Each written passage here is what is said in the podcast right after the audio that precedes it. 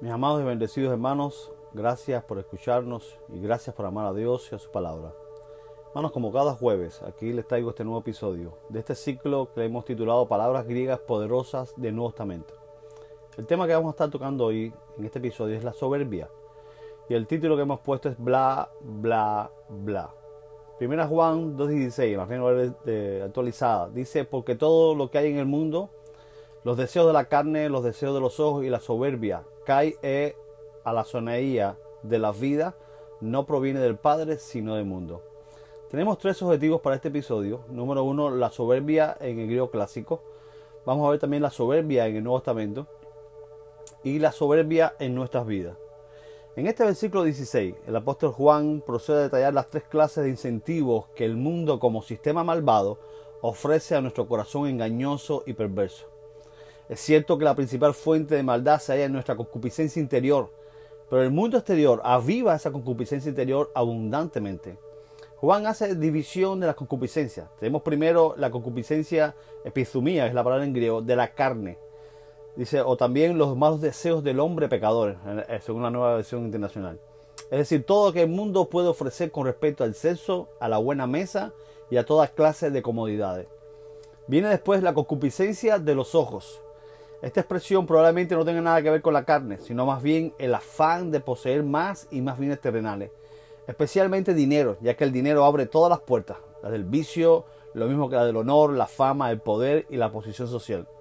En tercer lugar está la ostentación de su opulencia, según dice la NBI.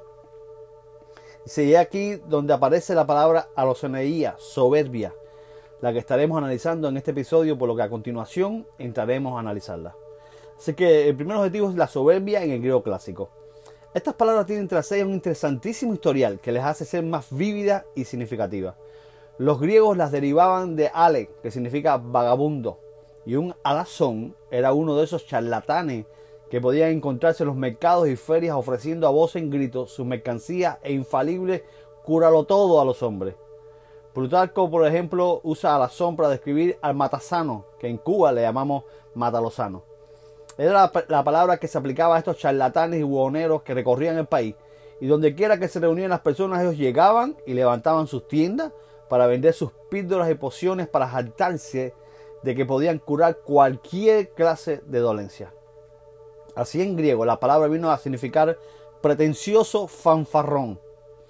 En las definiciones platónicas se dice que a la soneía es atribuirse bienes que no se poseen. Aristóteles define a la razón como el hombre que se atribuye cualidades dignas de alabanza que realmente no tiene o que tiene en menor grado de que. Y también dice que es síntoma de asonería afirmar que son propias las cosas ajenas. Yo creo que ustedes y yo conocemos bastantes personas así. Platón usa la palabra alazón para describir los bienes, los deseos falsos y jactanciosos que pueden caber en el alma de un joven y que arrojan fuera las actividades hermosas y los pensamientos verdaderos que son los mejores celadores de las mentes de los hombres amados de los dioses, dice, decía Platón. Genofonte, por su parte, dice como el rey persa Ciro, buen conocedor de los hombres, definía al alazón. El nombre alazón, dice Ciro, aparece, parece aplicarse a los que presumen ser, de ser más ricos de lo que son y a los que prometen lo que no pueden hacer, o bien cuando es evidente que lo, que lo hacen por obtener algún tipo de beneficio. Sócrates, por su lado, afirmaba que se les podía encontrar en todas las clases sociales, escuche bien, y en todas las actividades de la vida, pero que eran los peores en política. Dice eh, Sócrates, el bribón más grande es el hombre que ha conseguido engañar a su ciudad, haciéndole creer que es apto para dirigirla. Teofrastro tiene una famosa descripción de la razón. Dice, la razonería empieza, dice, parece ser en efecto el atribuirnos algo que no poseemos. El razón es el hombre que frecuenta los mercados y habla con los forasteros acerca de flotas de barcos que no tiene y de grandes negocios cuando su saldo en el banco es precisamente irrisorio. Mencionará las campañas en las que ha tomado parte eh, al mando de Alejandro el Grande, su gran amigo. Blasonará de las cartas que los grandes gobernantes le escriben solicitando su ayuda y consejo. Alardeará de, la, de la casa en la que vive como siendo una gran mansión cuando de hecho vive en una posada y que está pensando en venderla porque no es lo suficientemente cómoda para los festines que organiza. El alazón era el jactancioso fanfarrón que se empeñaba en impresionar a los demás. Pertenece a esa clase de hombres en los que todo es fachada y escaparate. Es el individuo dado a extravagantes pretensiones que nunca puede colmar. Pero todavía tenemos que ver a la razón en su versión más perjudicial y peligrosa, es decir, al sofista. Los sofistas, de los cuales también había en tiempos del Nuevo Testamento, eran maestros griegos errantes, escuche bien, que pretendían vender el conocimiento clave para triunfar en la vida. Los griegos amaban las palabras y los sofistas enseñaban a manejarlas con una destreza tal que podían hacer que el peor razonamiento pareciera el mejor. Aseguraban ser capaces de revelar a los hombres ese contenido mágico de las palabras que convierte al orador en maestro. Aristófanes dice que todo el objeto de sus lecciones era enseñar a los hombres a fascinar al jurado, a conseguir impunidad para engañar y a encontrar un argumento para justificar cualquier cosa. Platón arremete furiosamente contra ellos en su libro El Sofista. Dice que son cazadores de jóvenes ricos y de buena posición, con un simulacro de educación como cebo y el afán de lucro como objeto.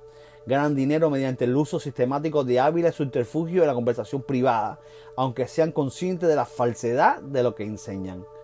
Creo que con todos estos ejemplos y explicaciones de los escritores griegos, de los que vivieron mucho tiempo antes que se usaran estas palabras en el Nuevo Testamento, es suficiente para darnos cuenta del significado de esta palabra soberbia.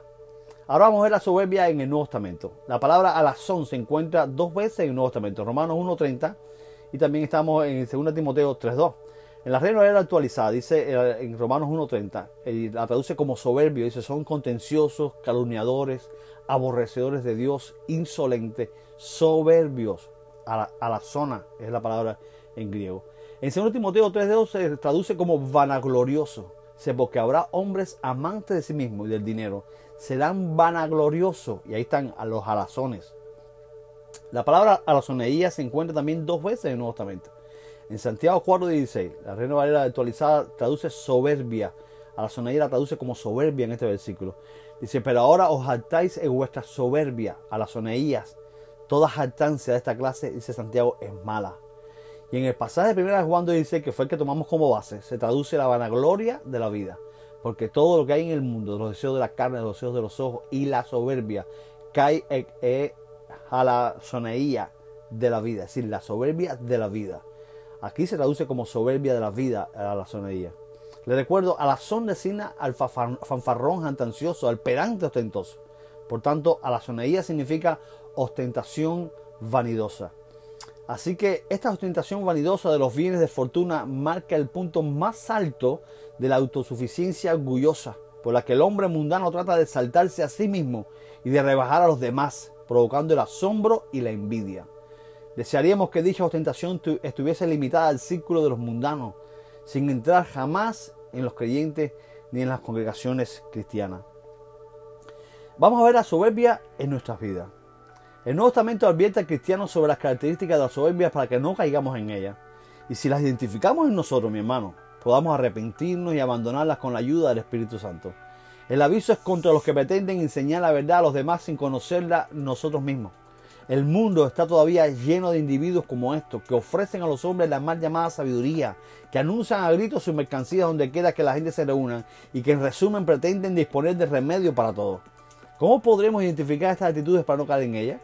La Biblia nos da varias características que podemos identificar para saber si estamos actuando con soberbia. Vamos a ver la característica de la orgullosa altivez. En el testamento de José, esto es un libro que no está en la Biblia, José dice cómo trató a sus hermanos. Dice, mi tierra era su tierra y su consejo mi consejo. Y no me salté entre ellos con arrogancia, sea la sonaía, a causa de mi gloria mundanal, sino que era entre ellos como uno de los más humildes. El alazón, el soberbio, es el cristiano que se pavonea en lo que enseña y que ha sido deslumbrado por su propia inteligencia. Pero Pablo nos advierte del orgullo y sus consecuencias. 1 Timoteo 3.6 dice que no sea eh, un recién convertido, hablando de los ancianos, para que no se llene de orgullo y caiga en la condenación del diablo. Vamos a ver también otra característica que nos habla la Biblia acerca de los soberbios. Es solo la palabrería. Es una característica de los soberbios, solo la palabrería. El sofista se escudaba en Epíteto, cuando los jóvenes fueron a él buscando quien los ilustrara enseñarles a vivir, dice Epíteto. Y después él mismo contesta su propia pregunta. No tonto, no cómo vivir, sino cómo hablar, que es también la razón por la que se te admira. Y de esta característica hemos sacado el título de este episodio, bla, bla, bla. El alazón, el soberbio, procura sustituir acciones excelentes por palabras inteligentes. Pero el apóstol Santiago nos dice sobre esta soberbia para que no caigamos en ella. En el capítulo 1 del verso 22-25 dice, pero sed hacedores de la palabra y no solamente oidores, engañando a vosotros mismos. Porque cuando alguno es oidor de la palabra y no hacedor de ella, este es semejante al hombre que mira su cara natural en un espejo. Se mira a sí mismo y se marcha, y enseguida olvida cómo era. Pero el que presta atención a la perfecta ley de la libertad y que persevera en ella, dice Santiago, sincero, oidor olvidadizo, sino hacedor de la obra, este será bienaventurado en lo que hace. También tenemos esta tercera característica que solo importa lucrar. A la razón, al soberbio, solo le interesa cuánto va a ganar, ya sea prestigio para su propia reputación o también dinero para su bolsillo. El programa que predican está destinado a llevar adelante su promoción personal a costa de los demás. Hermanos, tristemente tenemos que reconocer que la razón que el soberbio no ha muerto todavía. Aún hay muchos cristianos que ofrecen sabiduría mundanal en vez de celestial, que hilan bellas palabras sin que terminen jamás en acciones genuinas, que su enseñanza está animada por la autopromoción y que su único deseo es el lucro y el poder. Y que ninguno de nosotros estamos exentos de ser o de actuar como uno de estos soberbios, tenemos que tener en cuenta. El apóstol Pedro nos alerta acerca de esa soberbia que solo busca provecho material dentro de la iglesia de Jesucristo. En 2 de Pedro, en capítulo 2, versos 1 y 3. Dice, pero hubo falsos profetas entre el pueblo, como también entre vosotros habrá falsos maestros, que introducirán encubiertamente herejías destructivas. Por avaricia, ese versículo 3, harán mercadería, escuche bien, mercadería de vosotros con palabras fingidas. Desde hace tiempo su condenación no se tarda y su destrucción no se duerme. Concluyendo, mis hermanos, los, cristianos no debemos tener nada que ver con ninguna de, las, de tales actitudes y características mundanas. Les recuerdo que la vanagloria de la vida que se encuentra en 1 de Juan 2.16 se refiere a la jactancia y la arrogancia, pero pone fuerte acento en el vacío final de la jactancia. Hay un vacío en esa jactancia. El teólogo E.K. Simpson sostiene acerca de este pasaje de 1 Juan 2.16 y nos comenta que el apóstol Juan contempla el mundo no regenerado como una feria de vanidades y la única manera de traducir adecuadamente toda la fuerza de su expresión es con términos como la charlatanería o la fantasía de la vida. Hermanos, indudablemente todos necesitamos posesiones y por tanto no puede ser malo desear y encontrar placer en lo que Dios ha provisto para nuestras necesidades. Pero cuando empiezo a desear tener más que otro, a codiciar lo que veo, a alardear de lo que poseo y a afirmar que me basto a mí mismo, entonces mis deseos se han pervertido son pecaminosos y estoy condenado. Que Dios nos guarde o nos libre de ser un alazón, un soberbio. Y les recuerdo el texto en el que nos basamos para el inicio de nuestro episodio. Primera Juan, capítulo 2, verso 16. Porque todo lo que hay en el mundo, los deseos de la carne, los deseos de los ojos y la soberbia de la vida, no proviene del Padre, sino del mundo. Jotipan to en to cosmo, epizumia tes sarcos, kai e, e epizumia ton al oftalmón kai he alosoneía, tau biau, au, estin ek tau patros, jalá ek tau cosmau estin. Nos vemos el próximo jueves con otro episodio y un nuevo tema de este ciclo Palabras griegas poderosas del Nuevo Testamento. Un abrazo de su hermano, amigo y pastor, Tommy Torres.